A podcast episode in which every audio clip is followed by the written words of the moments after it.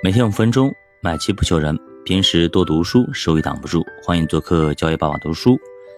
那昨天呢，密集出台了很多政策，那么怎么去解读？今天分享一下啊。首先，为什么昨天出台？说白了，就是为了今天的市场。我们一直在说啊，一直出了很多的啊，喊了很多话，画了很多大饼都没有落地。那么这次政策，说实话，落地了。还是蛮不错的。首先，第一个，阶段性收紧 IPO 的节奏，促进投资两端的动态平衡。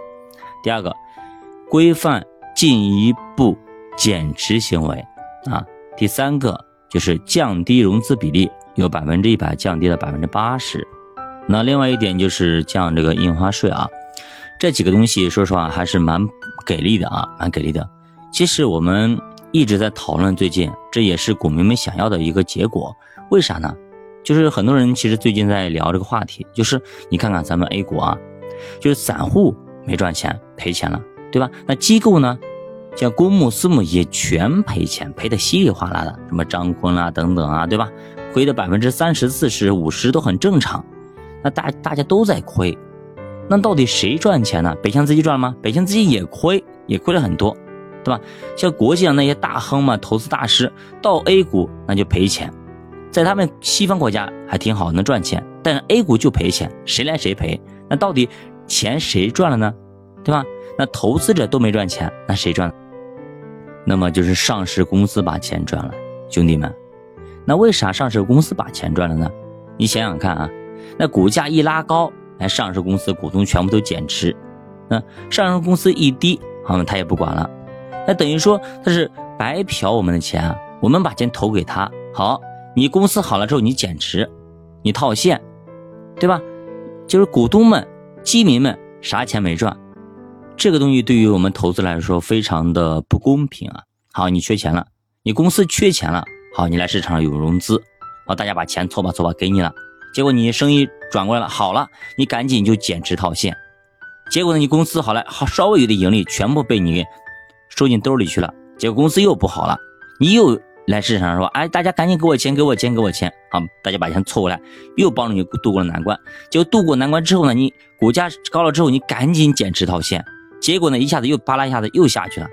你这样每次来收割，每次来收割，每次都跟股东们啊，就跟这些股民们来要钱，基民们来要钱，市场来要钱，结果要分钱的时候，你一分钱不分，你全部都你自己减持掉。那这样的话，就等于说你白嫖投资者呀，投资者啥也没赚，就白白的把钱扔给你。所以说，上市公司来到市场里上市之后，就是为了白嫖投资者、白嫖市场的钱。那这样的话，大家都来白嫖，怎么样长期生长？企业怎么长期盈利？连你你的企业所有者，你都不愿意长期持有，你都不愿意长期经营，那更何况是投资者呢？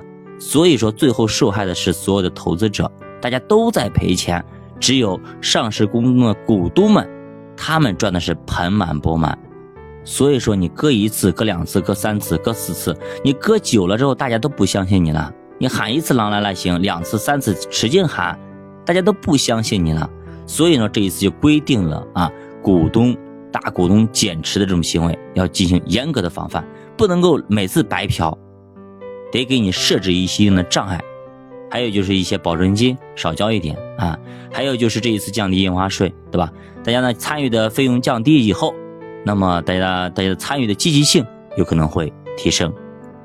其实呢，咱们 A 股早就应该整顿了，有很多很多东西都是不合理的、不合规的。我打个比方啊，比方说啊，这些上市公司里面，他们做一些财务造假或等等一些东西嘛。对吧？他做这些东西，或者抬高股价等等啊，这一些东西，然后减持套现。好，他可能减持套现或者怎么样，就通过一些违规的手段去进行操作，然后呢，可以让他们赚几十个亿、上百个亿。但最后一旦被发现以后，处罚的力度是多少呢？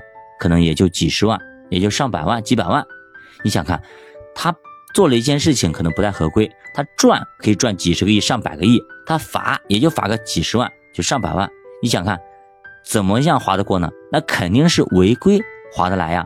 所以呢，很多人就开始去做这些，不好的东西，所以这就是劣币驱逐良币，到最后市场上全部都是劣币，因为良币不行啊，我老老实实好好的去做，结果最后还干了几年甚至十几年，还不如人家一违规干个几天赚的多。你想谁还愿意勤勤恳恳、老老实实的去干活呢？所以说，我们市场上有很多很多机制，可能还有待完善。